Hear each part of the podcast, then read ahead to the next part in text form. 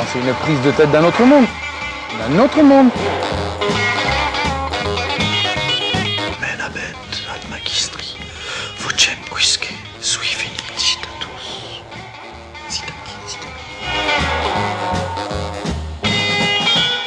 Attends, c'est quoi le Space Mountain?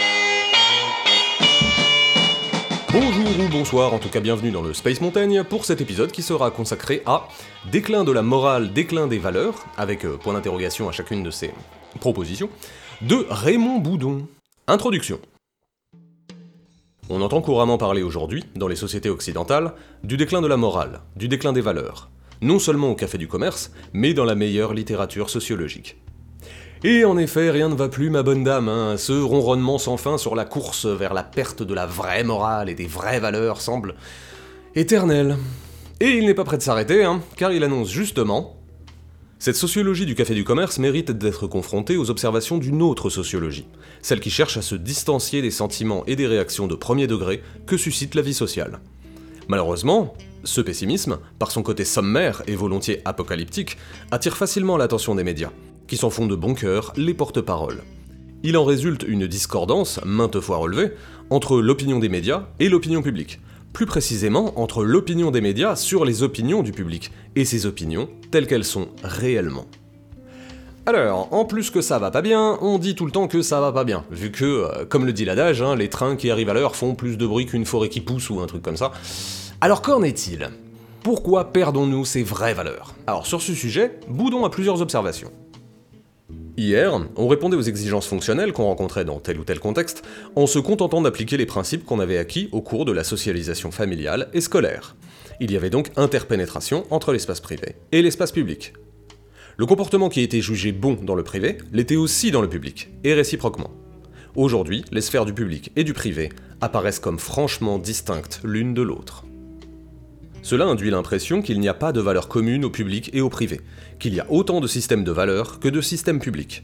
Le monde de l'entreprise, du politique, de la justice, de l'école, etc., constituant des sortes de cités, munies chacune de leur système de règles, et que chaque individu peut, dans le privé, choisir ad libitum son système de valeurs.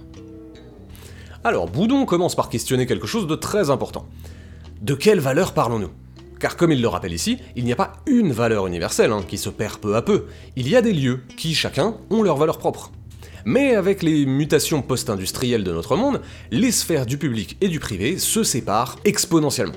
Ce qui crée un second décalage. D'une part, les valeurs s'élargissent, elles ne sont plus les mêmes selon les lieux, d'autre part, elles se creusent, elles s'accentuent avec le temps. Il commence donc avec une, critique assez répandue de la société postmoderne. Euh, le monde n'ayant d'exigence que technique, la morale arrivée là, bah, on s'en fout un peu. hein. Le plus important est que vous connaissiez votre tâche et sachiez l'accomplir. Il parle également en filigrane du fait que l'imposition de valeurs par les parents ou les enseignants peuvent créer des tensions dans un monde pacifié et que cela expliquerait une partie de la démission sur ce sujet.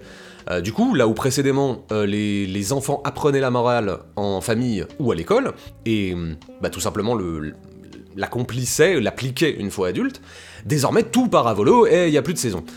Mais ce n'est pas le tout de pleurnicher sur le paradis perdu, hein, et voyons plutôt quelles peuvent être les causes de cette perte de valeur et de morale.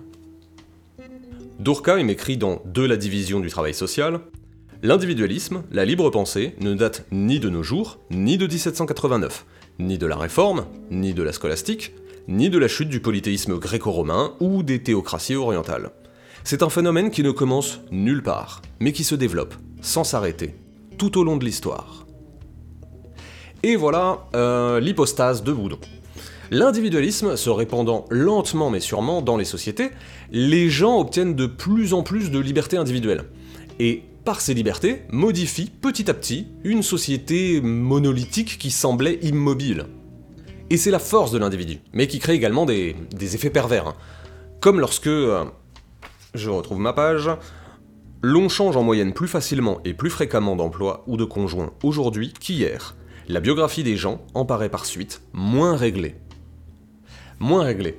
Les luttes pour la liberté occasionnent ce genre de choses. Des, représentations semblant floues car en mouvement.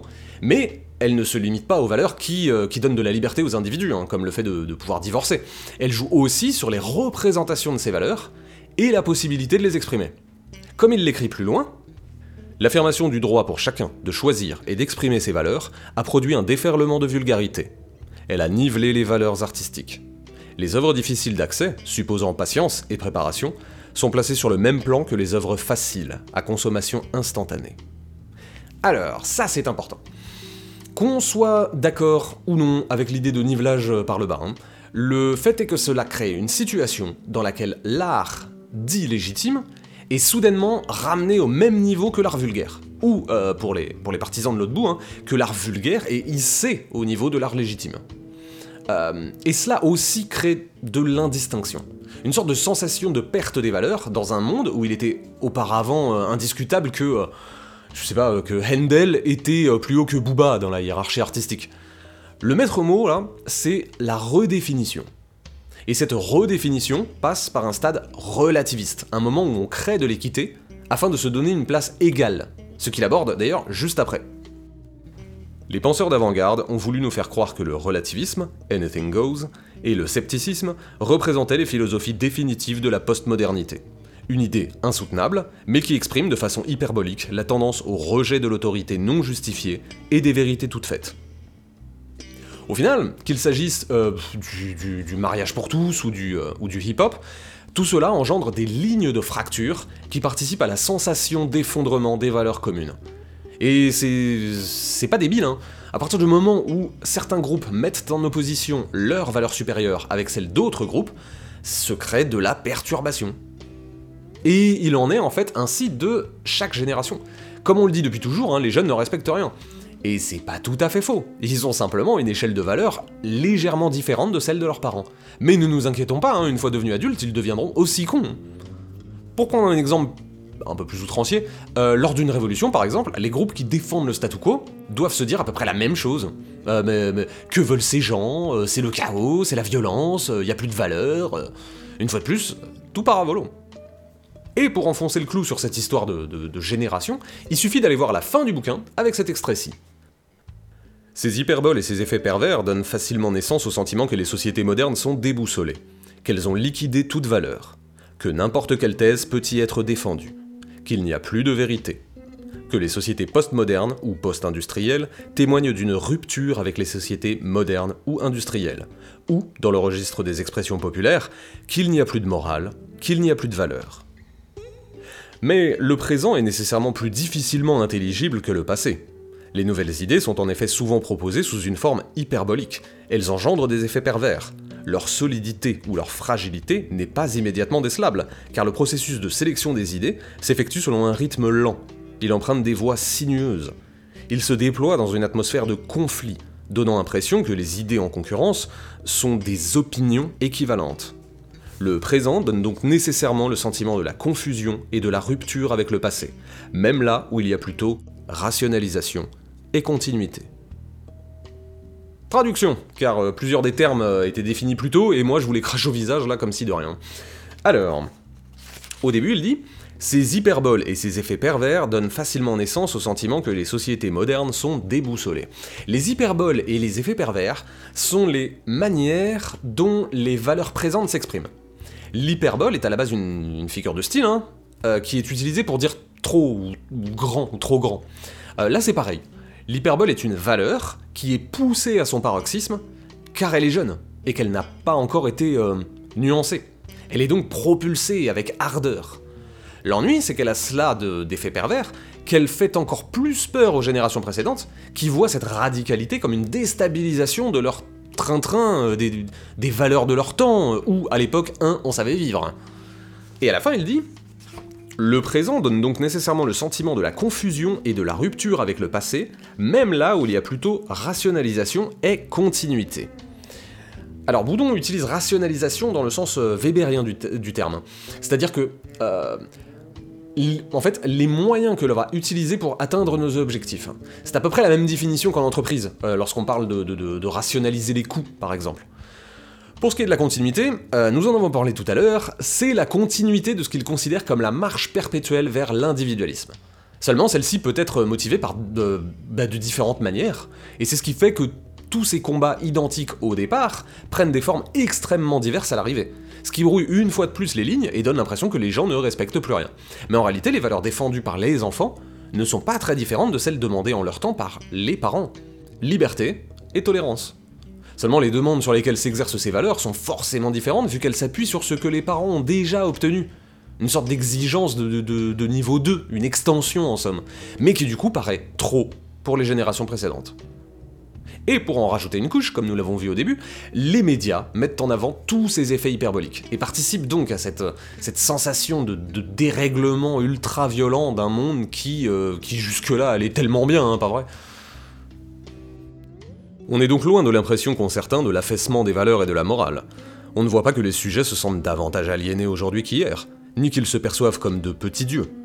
On ne perçoit pas de cassure entre ceux qui avaient 20 ans il y a 30 ans et ceux qui ont 20 ans maintenant, entre ceux qui ont vécu l'essentiel de leur vie dans la société industrielle et ceux qui ont été élevés dans la société post-industrielle. On ne voit pas non plus de retour de Dieu, qui fait de temps en temps la couverture des hebdos. On observe surtout dans l'ensemble des sociétés occidentales une évolution qu'on peut qualifier de rationalisation des valeurs. Certains veulent qu'il y ait rupture entre l'ère industrielle et l'ère post-industrielle, mais y voient le passage non pas d'un âge d'or à un âge de fer, ni d'un monde mauvais à un monde meilleur, mais d'un monde exécrable à un autre monde, tout aussi exécrable. Ce qui me va tout à fait, vu que personnellement je suis plutôt dans le camp de ceux qui pensent que tout, depuis toujours, est irrespirable. Conclusion. La morale est sauve, mais les valeurs ne s'écroulent pas. Ou alors pas plus qu'avant, hein, car c'est le cas en permanence, et depuis toujours. Et ceci pour trois raisons. Premièrement, la société postmoderne éloigne les valeurs familiales des valeurs d'entreprise, et elle crée du même coup des myriades de petits camps qui ne comprennent pas nécessairement les valeurs du voisin, ce qui complique quelque chose qui était déjà assez compliqué comme ça. hein. Deuxièmement, l'individualisme pousse chacun à exprimer ses propres valeurs, et in fine, à relativiser toutes les valeurs entre elles. Car pour que chacun trouve sa place dans la société, il faut que les valeurs puissent être équitables. Mais du même coup, ce relativisme donne l'impression que les valeurs anciennes sont foulées aux pieds. Troisièmement, enfin, les valeurs sont sans cesse en redéfinition. Et les valeurs supérieures sont hyperbolisées par leurs tenants, mais aussi par le spectacle médiatique, hein, qui met en avant leur, leur excès et renforce le brouhaha d'autant. Alors, même si les gens changent peu, leur perception est attirée par le pire. Il est donc normal que tout, toujours, s'écroule. C'est exactement comme quand on marche, et qu'on a, à l'espace d'un instant, un pied en l'air. L'histoire est une perpétuelle chute vers l'équilibre, et un constant équilibre vers la chute. Merci à toutes et à tous pour votre oreille attentive, ou vos oreilles attentives si vous en avez deux. C'était le huitième épisode du Space Mountain, consacré à Déclin de la morale, déclin des valeurs de Raymond Boudon, et je vous encourage à aller écouter les autres épisodes, dépêchez-vous, le monde s'écroule. Je vous retrouve très vite.